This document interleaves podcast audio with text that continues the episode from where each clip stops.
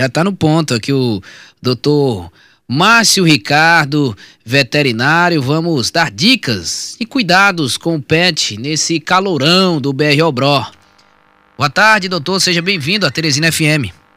Boa tarde. Feliz de participar. Boa tarde para você, é, o Antes Camelo. Boa tarde o Coelho, né? Eu não Coelho e Camelo. Mas... Animais, né? Exatamente. Tudo a ver. Fico, fico, feliz. Boa tarde aí também os ouvintes. É, feliz doutor. por estar aqui. É, é, bom, é bom é, reforçarmos, o senhor é especialista em, em cães e gatos ou estou enganado? Sim, sou especialista em saúde canina e felina, né, com, eu sempre falo com ênfase em comportamento né, uhum. né, e prevenção. Isso ajuda muito as pessoas. As Tentar prevenir antes da doença é bem melhor. É prevenir, melhor prevenir do que remediar, já diz o ditado, né, doutor?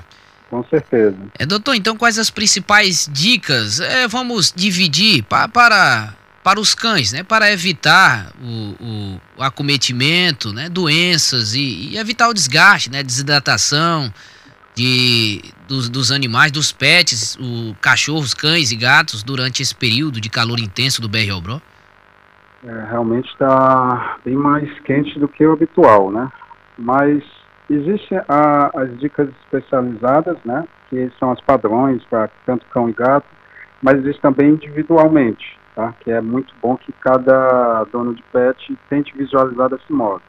Existe a abrangência, que são as dicas para todos, cães e gatos, e também as especializadas.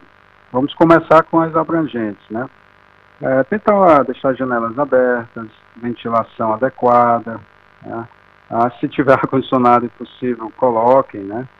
Ah, passeios nos momentos adequados, se possível, mais cedo possível da manhã, né? e no final do dia. Hoje a gente até nem diz para ser no final do dia, né? E sim um pouquinho mais à noite, né? Porque existe o risco ali da, da do, do chão, né? Onde pode ficar muito quente queimar as patinhas dos cães, né?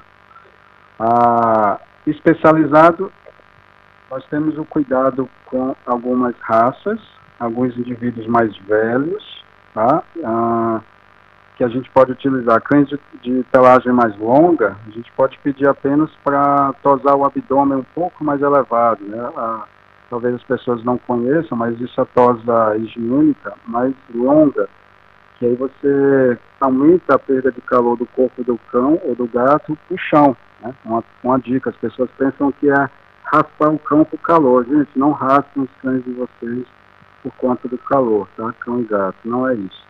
Ah, dois pontos importantes para essa tosa. A tosa abdominal maior, para aumentar o contato, e a tosa dos coxins, que é onde os cães também perdem calor. Né? Ah, tá, a linha está tá normal? Tá todo mundo sim, sim, estamos, estamos conseguindo ah, ouvir. ótimo, perfeito. Ah, os cuidados com os cães e gatos mais velhos, né? Então, cuidado maior, a hidratação principalmente, mas aí um ponto importante na hidratação, se eles vão beber mais água, eles vão perder mais sais. Então, para aqueles cães que não comem ração, por exemplo, que comem só um arroz e frango, é bom que coloque um pouquinho de sal integral, porque eles vão perder mais sais, vão beber mais, mas vão perder mais sais. Então, posso estar com o cão desidratado bebendo mais. Tem que ter muito cuidado com isso.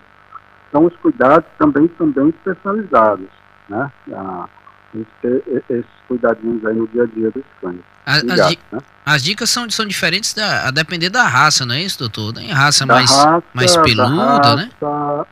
Da raça, do estilo de vida da família, né? Da casa. A gente sempre tentar analisar especificamente cada indivíduo, né? E a gente consegue fazer uma manobra melhor para aquela, aquela família, né? Tanto para cães e gatos individualizar é, é, muito bom, muito fácil. Você tem um persa, que é um, uma raça de gato com muito pelo, as pessoas pensam que raspar vai ser bom. Não, é negativo. Eu posso até é, adoecer aquele gato em raspá-lo, mas a tosa abdominal, ele perde mais calor e não vai influenciar o comportamento do gato. Uma boa dica aí. Então a, o, o, ideal seria seria a, apenas aparar, te, é, é, o tosar a parte abdominal, como você destacou? Abdominal é uma boa dica, porque você aumenta a perda de calor por convecção, né? O corpo do, do, do gato vai passar calor para o chão ele perde um ou dois graus ali só com essa tosse especializada. É uma boa dica. Luciano Márcio, boa tarde, é Luciano. Boa tarde. Prazer, Luciano. Mas tem, tem muito pet piludo. Num calor Sim. desse, sofre muito mais. Aí você está falando da tosa. A recomendação seria só a tosa ou alguma outra providência em relação à tosa. criação desses pets? A manter a, a integridade da pelagem, escovações todos os dias, um, um, minuto, 30 segundos, um minuto, dependendo da, da, do tamanho da pelagem. Tosa abdominal mais longa, vai até ali o tórax, o peito do, do, do paciente, do PET tosas dos confins, né? Confins são as almofadas das patas, né? Você tira aquela pelagem, você aumenta o contato, eles suam pela, pelas patas, eles perdem calor pelas patas. Né? Então, é, quase que sempre as pessoas dizem, vamos raspar esse cão, porque ele é muito peludo e vai perder calor. Não, nós vamos atrapalhar aquele cão. Com uma ressalva.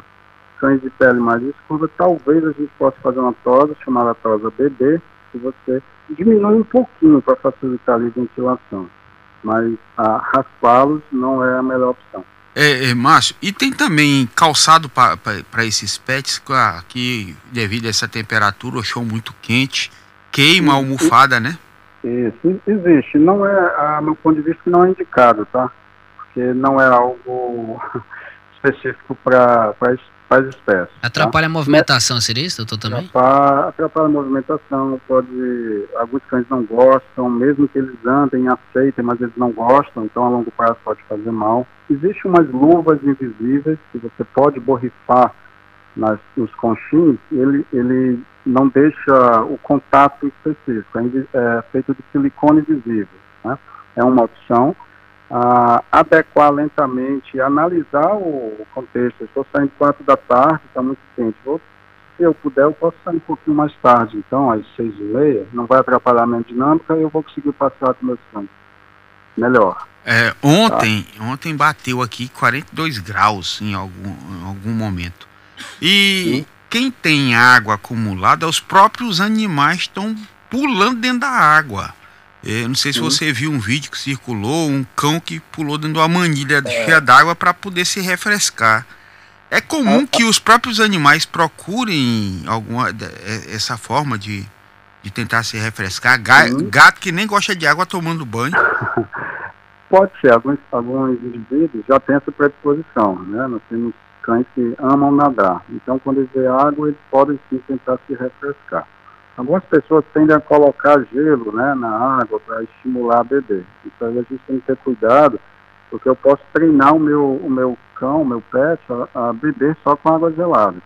É melhor ter uma água ali guardada com a temperatura ambiente, para que eles se acostumem a, a beber sem um outro estímulo. Porque senão os cães eles ficam meio que vinculados, é como se eu fizesse um treinamento negativo. Né? Temos que ter muito cuidado com isso também. Yeah. Ah, yeah. Não pode deixar água aqui em temperatura ambiente, que a temperatura ambiente é 40 graus. É, a gente. Perfeito, tem razão. Mas a gente quer dizer o seguinte: algum local na nossa casa que deixando a água ali, um, uma bacia ali, que você possa utilizar para colocar água para eles. Algumas pessoas colocam gelo, a gente termina condicionando nossos cães, principalmente para os cães, que eles só bebam gelado. Então, na nossa ausência, eles terminam não bebendo, aguardando a água gelada. Né? Então tem que ter esses cuidados também da parte comportamental. É uma atitude ah, preventiva para não condicionar o nosso estresse a beber água gelada naquele momento. Eu estou treinando, treinando para beber gelado, daqui a pouco ele só vai beber gelado. Aí fica um pouco mais difícil, eu não vou conseguir estar sempre colocando gelo para o pet ali na água. Márcio, eu soube que também dar banho demais é prejudicial, né? Sim, Você não pode ficar banhando todo o tempo o animal. Qual, qual seria a quantidade não, não. de banhos correto por semana, é, doutor, por mês? Tem, tem uma, uma quantidade ideal? Isso também vai pelo estilo de vida e especificidade da, da raça. Uhum. Né? Eu tenho um indivíduo muito peludo, que cria muito nó, recomendo-se ali a cada sete dias, dez dias. Eu tenho um cão de pelo curto, que, que vive em apartamento, não tem sujidades, cada 30 dias, 20 dias. Né? Então é, é muito específico. É correto dar banho em gato, inclusive, doutor? Ah, É... A recomendação também é analisar o indivíduo. Alguns gatos pelo corpo não há necessidade. Alguns gatos pelo longo, que por algum motivo na casa né, da família se suja, cria-se muito nó. A gente utiliza algumas técnicas para que não, não provoque estresse. Os gatos estão muito estressados com banho. O manejo que se começa na casa até chegar no banho e onde os gatos praticamente não, não percebem o estresse do banho. Mas lembre-se, pessoal, é muito individual. Ah, não é nenhum radicalismo aqui, né? As pessoas, ó, oh, gato não pode banhar. Não, não é isso. Vai depender de que indivíduo eu estou falando, né? Banho de gato é banho de língua, né, Márcio? Banho de gato é banho com a língua. é, eles passam um dia fazendo banho. Inclusive, ah. especializado em cilindros, né? Eu recebo esse questionamento. Ah, banho, eu vi na internet que gato não banha. Que gato? Qual indivíduo que nós estamos falando, né? Porque tem alguns gatos que não tem jeito. Nós temos é, ontem a gente atendeu um paciente que teve um, uma lesão óssea e perdeu os dentes e, parte da língua. Ele não consegue se limpar. Sim. Então a gente faz isso para ele, né? A gente dá o banho especializado. Foi três meses treinando esse gato para conseguir dar esse Condicionando banho. ele. Condicionando, é... com um reforço positivo. Até agradeço à família. A família entendeu, compreendeu essa dinâmica comportamental que para aquele indivíduo traz muito benefício. Mas me tire, me tire uma dúvida. É, a gente sabe que do ponto de vista legal é proibido, mas de vez em quando a gente topa com alguém por aí carregando um cachorro, o cachorro bota as duas patinhas em cima da porta do carro, bota a língua para fora e vai pegando uma brisa, um vento. É, eu, eu, o pet gosta disso, é, é, é recomendável. O que eu disse, legal não é, porque você não deve andar com o cachorro ali no banco do, do carro com as patinhas para fora, né? Mas é muito não, comum não, a gente ver por aqui, é, dando é passeio é de cachorro por aí, ele, ele é. bota no colo, o cachorro bota as patinhas em cima da porta e fica pegando um vento na língua. Verdade. Bem, uh, infelizmente, né, pessoas gostam de fazer isso com os cães, mas a gente tem que pensar o seguinte, ali existem duas vidas em risco. A vida do condutor, o cão pode se assustar, prejudicar, como já aconteceu alguns acidentes, né?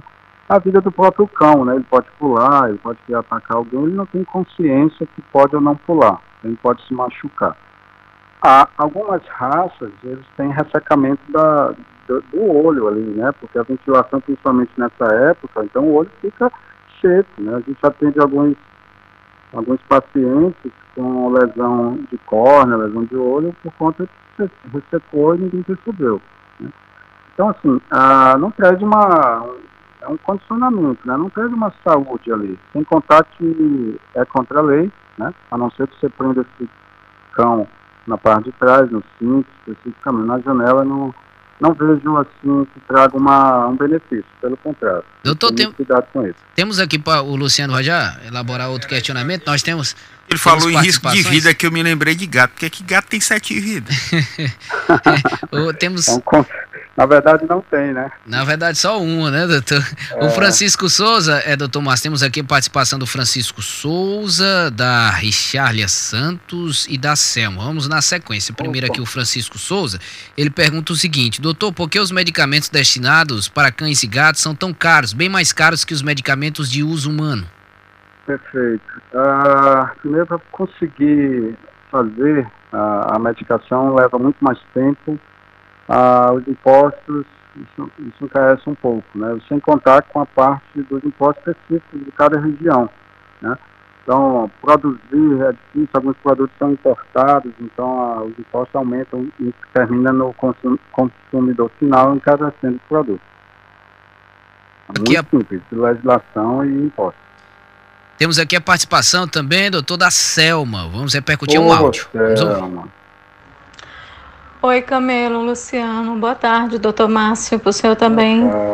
É, os animais, os meus, eles nunca foram vigias, eles sempre foram tratados como da família, sempre foram da família, são da família, sempre. Não são vigias, tem tudo do bom e do melhor. Eu observo sempre se tem alguma, alguma diferença, é, algum sintoma, eu corro para o veterinário e eu não deixo meu animal amarrado. né? Ele é livre, nós somos livres, eles são livres. Eu odeio qualquer tipo de maus tratos aos animais. A vacina tem que estar em dia. A falta da vacina eu já considero maus tratos, porque quando você decide ter um animal, você tem que arcar com tudo que ele precisa até o fim da vida.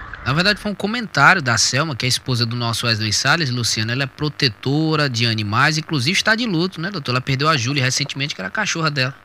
Pois é, infelizmente, né? Um abraço para a família, né? Wesley, Selma. Sinto muito mesmo. Inclusive, hoje eu vou conversar com eles, dar uma ligada para eles.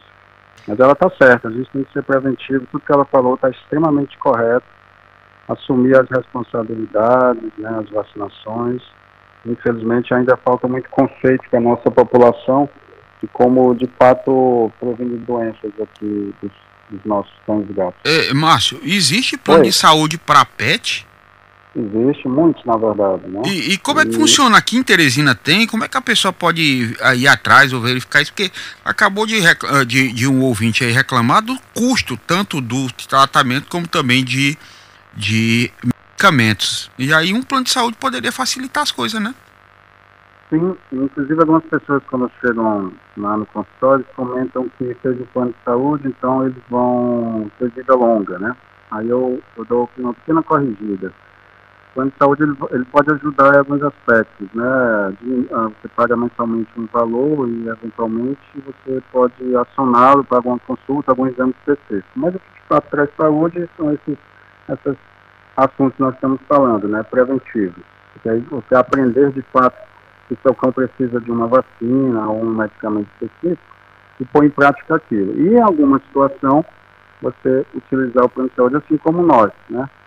Ele funciona basicamente, é, é, bem simples, né? Você entra em contato, ah, o que mais a gente atende é um que entra na internet ali, rapidinho, você escolhe o plano que se adequa a cada família, ah, fecha o plano e aí, daí em seguida os conveniados podem atender aquela família. Bem, muito simples. Funciona Tem, bem. Temos aqui a, a, participação, na verdade foi um elogio da Richarlia Santos, Richarlia Santos, através do YouTube. Muito boa tarde, meu irmão Márcio Ricardo, sempre ah, dá show, parabéns, profissional ah, altamente especializado, doutor. Oh, que bom, fico feliz. Obrigado aí, irmã. Temos, Muito bom. Temos interação através do nosso WhatsApp, Luciano, e aqui também por meio do nosso telefone, o áudio carregando. Aqui, não sei se é pergunta para o nosso entrevistado, eu acho que é a Kaká. Aqui, não sei se é pergunta para o entrevistado, mas se for, fica melhor destacar. Pergunta, interação, questionamento para o nosso entrevistado. Estamos com o doutor Márcio Ricardo, veterinário, tratando os, do seguinte assunto, pauta, né? Da, da, a pauta principal, o tema principal da nossa entrevista: cuidados com pet durante o período de calor, durante esse período. Pois não, Luciano? Eu queria até questionar popular. ele, que é uma dúvida de muita gente existem infinitas rações aí para cães e gatos. Aí eu questiono: a alimentação normal, a comida que é feita para o humano, que é cozida, que é temperada, pode dar para cão e gato? Existem essa pergunta mais do que nunca, ela é muito comum. Todos os dias eu respondo. Eu respondo sempre da mesma forma. Quantos tipos de alimentos nós temos, de alimentação, tipos de alimentação nós temos para cães e gatos? Nós temos três tipos ração com seus benefícios, a alimentação natural ou alimentação biodisponível com seus benefícios e a alimentação caseira, que é aquela que algumas pessoas costumam fazer. Eles olham para a panela, da, olham para a cozinha e ah, eu vou dar arroz e carne hoje para o meu cão. No meu ponto de vista, é a pior que tem. Então, eu sempre digo, qual é o indivíduo que vai receber a comida, né? Então, vamos analisar. Para algumas famílias, a única coisa que eles podem realmente doar para aquele pet vai ser ração. Então vamos buscar dentro do universo de, de marcas as que tem que são menos agressivas, que têm um poder ah, de trazer mais saúde para o nosso indivíduo. Então, batendo no, no, sem querer ficar repetindo isso, mas é muito individual. O que eu recomendo é que encontramos um equilíbrio, né? Então, as famílias costumam fazer arroz sem tempero, sem nada, pior para aquele indivíduo, né? Um só peito de frango e arroz não vai dar qualidade de vida de saúde para nenhum pet. As rações ainda, ainda tem muitos ingredientes nobres, né? As rações podem sim trazer muitos benefícios. E, e, mas a caseira nunca, é muito, muito ruim. O Raimundo Lima, doutor, ele disse, as minhas, não sei se são gatos ou cachorros, as minhas passam a tarde no ar. E é, e, é que bom, viu? É, o que, bom, faz. Se, se puder, ótimo, né? é, a, Ele, vai ter a conta ele vai ver. Já já eu volto aqui com a Richard, rapidinho, temos mais seis minutos, mais uma participação popular através dos nossos telefones. Boa tarde. É, boa tarde, Camilo. Boa tarde. É, Carlos Silva. Pois não, Carlos, sua pergunta, por gentileza. Aqui de Simão, rapidinho. Doutor Márcio, é, é Márcio, né? Não, Isso, doutor Márcio Sim. Ricardo. Doutor Márcio Ricardo, eu tenho um casal de Rottweiler. Eles são muito dóceis, é. são criados soltos meu quintal é muito grande, tem uma piscina aqui no quintal. Ele gosta muito de ficar na piscina. Mas ele, ele incomoda muito, principalmente na parte da tarde, quer entrar dentro do quarto para usar o ar-condicionado. E ele não quer comer é, ração, compra ração, varia os tipos de ração, ele, não, ele cheira e não gosta da ração. Aí sempre eu mando comprar é, bezerro. Para ele, ele come bem e eu queria saber se eu estou correto.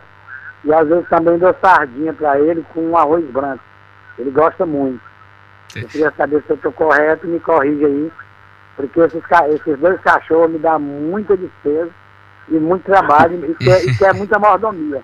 Valeu, Carlos. Quer dormir no ar-condicionado. Valeu, Carlos. Participação do Carlos Silva, doutor, direto de Timon. Perfeito, Carlos. Vou lhe responder da seguinte forma. Essa alimentação que o senhor está fazendo, ela é mista. Ela tem um pouco de ração e um pouco de comida de casa. Então, de fato, ela não tem equilíbrio. A família precisa decidir, seu Carlos. Eu quero fazer com, é, alimentação natural é, AB, disponível. Então, a gente, a gente procura um, um profissional especializado para fazer a dieta específica para esse intuito. Ou então você volta e vai para a ração. Mas lembre-se, quem condicionou esses cães a comer comida de casa foi o senhor, no caso. Então, terminou que você fez um treinamento para que eles comam isso. É, condicionou, né? Então, a gente precisa entender onde nós vamos ficar. O que nós buscamos é o equilíbrio. Então, se na dinâmica os cães de fato não querem ração, nunca mais, então a gente vai potencializar a alimentação de hoje, que é bem especializada. Hoje a gente pode sim fazer alimentação específica da casa, né? A gente faz um cálculo em quanto percentual energético para tentar encontrar o, encontrar o equilíbrio, a energia específica para cada indivíduo, a quantidade certa de cada ingrediente. Desse modo, seus animais vão viver melhor. Doutor, tem a Richarlia Santos aqui, ela retornou, ela pergunta o que fazer com sarnas nos cães. Aliás, é, doutor, uma curiosidade, tem alguma dica caseira para esse tipo de caso? É, sarna, eu, o melhor remédio para sarna é saber que sarna é um ser vivo, é um ácaro. E aí, hoje, nós temos medicações extremamente simples de se resolver. Né? Com uma dose de um comprimido, você eliminou a sarna. Mas para poder fazer o diagnóstico, um exame especializado, ele faz esse, ele encontra o agente, que no caso é um, por exemplo, Demodex, é o nome de uma sarna, que é a sarna negra em cães. Então, a partir do diagnóstico, você vai para o dos produtos especializados. Como o sarna é um, é um, um agente vivo, né, um ser vivo, ah, nós não temos muitas opções assim, naturais para eliminar.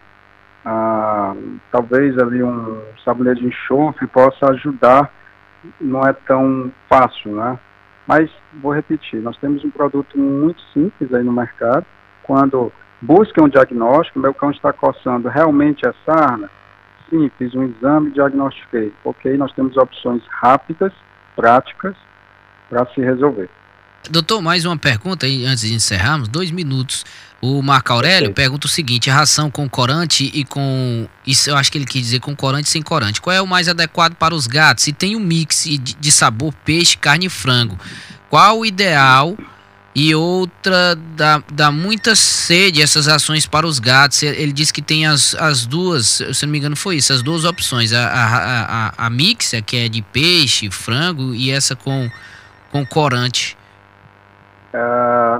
Então, é, seguinte, as rações para gatos, elas têm que ter ingrediente nobre e função no corpo do meu, do meu gato algumas rações, principalmente as que têm sabor, fuja delas. A ração com sabor, ah, você vai ter dor de cabeça. Então, rações que não tem milho, nem soja, nem trigo e que tenham função, não seja só um enche-bucho, por exemplo. Desculpa o termo, tá, Camelo? Mas observe isso. Se for um mix, saia disso, procure uma ração mais nobre, aprenda a fracionar as rações, tá? a calcular o volume de, de, de, quantidade de ração por dia e fracionar gado três, quatro vezes ao dia. E busque rações com esse intuito. Nobres, composição nobre, sem milho, soja e trigo, e ingrediente que tenha função no corpo dos gatos. Pois não, Camilo? Doutor, rapidinho, temos mais 30 segundos antes do nosso intervalo. O Alessio pediu aqui para perguntarmos. Camelo pergunta para o doutor Calazar, tem ou não cura? Não, tem tratamento especializado, mas cura não. Então, você vai tratar aquele cão a partir do momento que decidiu tratar a vida toda. Muito obrigado, doutor Márcio Ricardo, Nada. veterinário, Opa, veterinário que atende, atende onde, doutor? Ah, pelo Zicia, ali na João 23, nosso consultório. Só entrar em contato com o doutor Márcio Ricardo na Peludos e Cia, João 23, Zona Leste da capital, bairro São João. Muito obrigado, doutor. Volte mais vezes. Nada, eu que agradeço. Eu Saúde vou... a todos. Eu não vou nem perguntar, conta do horário, qual é a ração que camelo e que coelho come, mas. é. Outra oportunidade eu falo. É. Então, obrigado, doutor Márcio Ricardo, veterinário, nosso amigo, amigo do Wesley Salles, também que cuida dos cachorros da, da, da família do Wesley Salles e da Selma Figueiredo. Tá aqui, é, Luciana, imagem triste, né? As pessoas se apegam bastante. O Wesley Salles levando a cachorra nos braços para enterrar, né? O pessoal de luto, porque se apega, oh, né? O ente da família, né? A Julie. É triste, viu? É.